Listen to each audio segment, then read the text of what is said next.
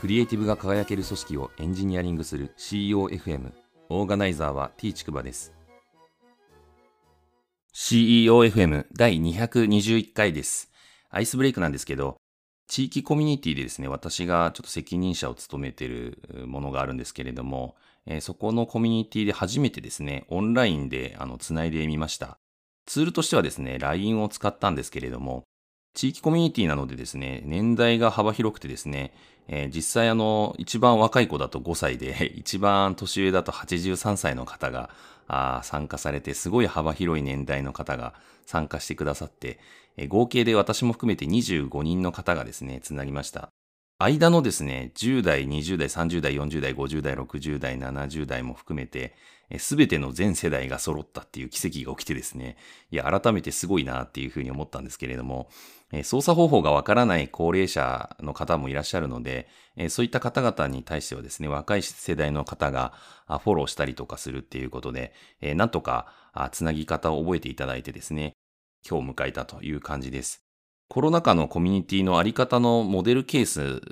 にもなるんじゃないかなと思っていてですね、えー、これはすごく可能性があるなっていうのをやってみてよかったなっていうふうに感じています。今後はですね、このオンラインのツールをですね、LINE から Zoom に移行したいなっていうふうに思っていて、えー、またそこで 使い方を覚えていただいたり、ハードルが一つ上がるんですけれども、えー、そうするとまたいろいろやれることも増えるので、より進化していけるようにですね、えー、引き続きフォローしていきたいなっていうふうに思っています。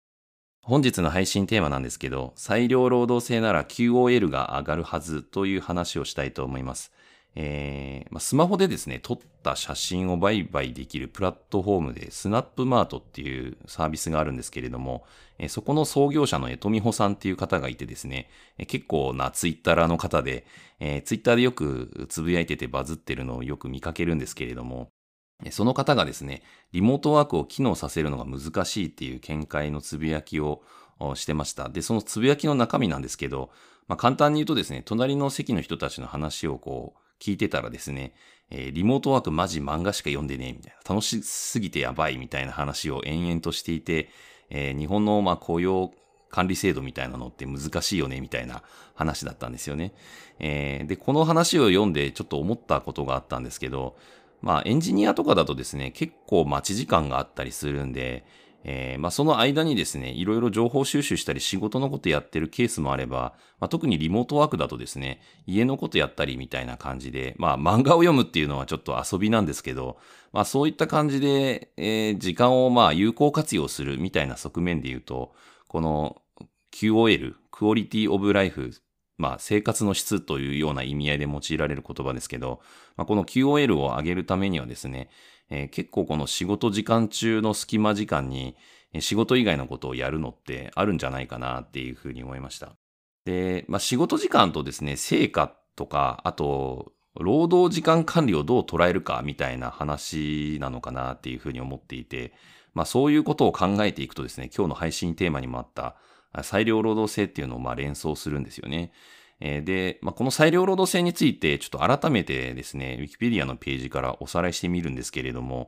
日本の労働法制で採用されている労働者が雇用者と結ぶ労働形態の一種という感じですね。で、労働時間と成果とか、あと業績が必ずしも連動しない職種において適用されるという感じです。で、まあ、あらかじめ労使間で定めた時間分をですね、労働時間とみなして賃金を払う形態みたいな、そんな感じの雇用形態になっているということで、で、これはまあ悪用するとですね、ちょっと問題が起きたりするので、まあ悪用現金ということで、適用業務の範囲がまあ厚労省が定めていて、その業務に限定されているという感じで、その業務がですね、具体的には2つあって、1つが専門業務型と言われているやつで、もう1つが企画業務型と言われているやつです。えー、ちなみに私がですね、前職でいたリブセンスではですね、えー、専門業務型としてのもうエンジニアとして、裁量労働制として、えー、契約をしていたというような感じですね。で私自身裁量労働制に関して思い出す話というか経験が2つあって、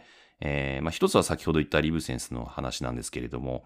えー、まず最初にですね、新卒で入った会社のベンチャーリンクという会社があって、まあ、スーパーブラック企業だったんですけど、私にとっては。まあ、いろいろエピソードはあるんですけれども、えー、例えばですね、私、あの、夜22時に帰ろうとしたんですよね。で、夜22時って結構遅い時間だと思うんですけど、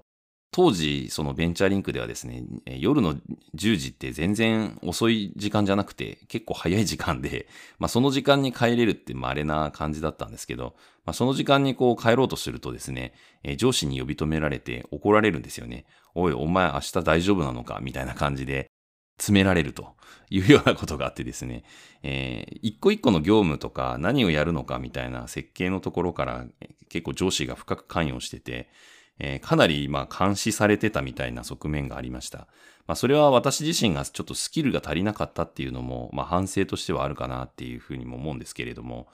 で、もう一つはですね、リブセンスの、まあ経験で、まあ、私自身があの新規事業開発をやってた時なんかはですね、非常に忙しくしてて、まあ、夜10時どころじゃなくて、まあ、11時とか、まあ、下手すると深夜にですね、バッチ実行したりとかして、で、早朝までかけて、えー、まあ、徹夜まで行かないんですけど、まあ、そんな感じでちょっと変な時間に働いてしまうこともあったりしましたけど、まあ、その後ですね、リリースして無事に終えたら、ある程度こうメリハリをつけてですね、えー、少し落ち着くみたいな感じで、えー、まあ、その働き方もですね、あの、やらされてるというよりは自分で選んで、えー、そうしているというような側面があって、えー、非常に楽しく働かせてもらったっていう感じです。私はだからこの裁量労働制に関してはですね、まあ、すごく嫌な思いと、まあ、すごく楽しい思いと、まあ、両方してるっていう感じなんですけれども、まあ、この辺の経験を踏まえた上で裁量労働制のメリデメみたいなものをちょっと話すんですけれども、まずデメリットはですね、えー、労働集約的な仕事を管理とか拘束しようとするっていうのは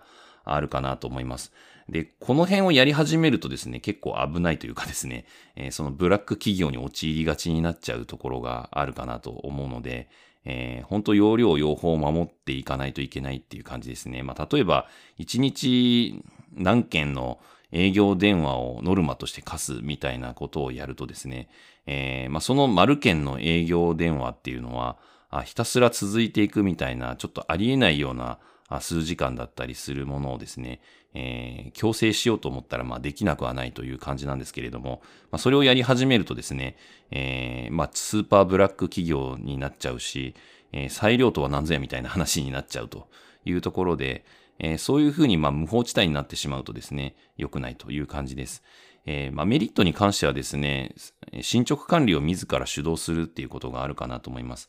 えー、私自身がそのリブセンスにいた時に、イエシルというプロダクトの新規事業立ち上げで、えー、開発に携わっていたんですけれども、まあ、この開発進捗みたいなものは、まあ、リリースのめどみたいなものはですね、当然目標値として定めるんですけれども、まあ、その定める目標値もですね、ある程度目安として提示される部分はあるんですけれども、まあ、開発のスペシャリストとしてですね、えー、エンジニアの私たちが、あ責任を持って、えこの日でやりますみたいな感じでコミットメントした分で、え、進めていくみたいなのが基本という感じです。えー、なので自分自身でまあ定めた目標に沿ってですね、実現に向けて努力をしていくみたいな、あまさに裁量があるというような感じです、えー、非常に働きやすい感じでした。この裁量労働制のですね、メリデメから踏まえた上で、この裁量労働制を円滑に運用するにはどうしたらいいのかなっていうのをちょっと考えてみたんで話すんですけれども、まあ一つはですね、文字通り裁量があるっていうことをちゃんとやらないといけないっていうことですね。まあ、裁量という言葉調べると自分の意見で取り裁き、処置することっていう意味合いが出てくるんですけれども、まあ、まさにですね、えー、人に押し付けられるっていうようなことがないようにしなきゃいけないですし、その人があ自分の意見をもとにですね、えー、主体性を持って進めていくみたいなやり方でないといけないっていうことですね。えー、二つ目は、えー、目標は自分の意思で決めないといけないっていうことですね。えー、これもまあ裁量があるっていうことと、まあ同義なんですけれども、目安の提示みたいなのが、まあさっきあるって言いましたけど、結構この目安の提示みたいなものもですね、えー、例えば、あ組織上の上長からですね、えー、いついつまでにやれるみたいな感じで、まあ、目安を提示するっていうコミュニケーションってよく見かけるとは思うんですけど、まあ、そういうものも慎重にやった方がいいというか、本当はですね、えー、やらない方がいいような気もしていて、えー、そうじゃないとですね、どこかで押し付けられてしまったっていう気持ちがやっぱ残ってしまうという感じなので、あくまでもですね、いつまでにやるとか、そういうスケジュール的なものとかも、あと、どこまでやるかみたいな目標設定みたいに関するものも、えー、全部自分でですね、主体的に決めていったっていう、その意思があるっていうことが大事かなと。で、その決めた人本人、働く人本人が、え自分の意思で頑張ってるっていうふうに思えてないとあまり意味がないかなっていうふうに思うので、えー、そういうフォローをしていくっていうのがやっぱ大事かなっていうふうに思います。なので、目安を提示したりとかするっていうよりもですね、相談に乗ってあげたりとか、あとその問いを投げかけるみたいな感じで、目標の設定そのものをサポートしていくみたいな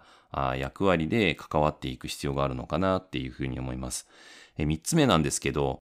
労働集約的な仕事はまあ、基本的にはやらないか、もしくは仕組み化するみたいなことが必要なんじゃないかなと思います。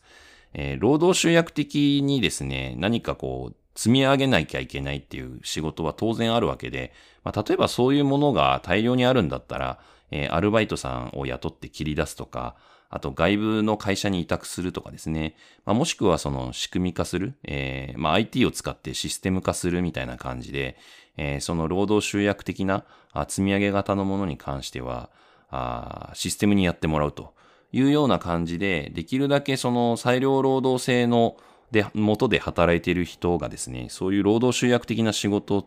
をやって疲弊しないようにしないといけないっていう感じですね。まあ、この辺の仕組みを考えることも含めて、まあ、裁量労働制の範囲でやるっていうこともあるかなと思うので、まあ、トライアルとしてですね、その、労働集約的な仕事が発生するっていうのは、まあ、あり得るとは思うんですけれども、まあ、定常的にそれが、まあ、状態化してるみたいな感じだと、非常に良くないかなっていうふうに思いました。最後にですね、この、効率的にまあ、成果を出すっていうことが、インセンティブになるような設計がやっぱ大事だなっていうのを、こういうことを考えてて感じます。えー、まあ、自分が効率的に早く仕事が終えたら早く、えー、上がることができるとかですね。まあ、ぶっちゃけ仕事中に漫画読んでても怒られないとかですね。えー、もしくは、その、早く終わらせたら、その、終わらせた分だけ次の仕事をやった分、お金がプラスになるみたいな、あなんか何かしらそういうインセンティブの設計が必要で、それをまあちゃんと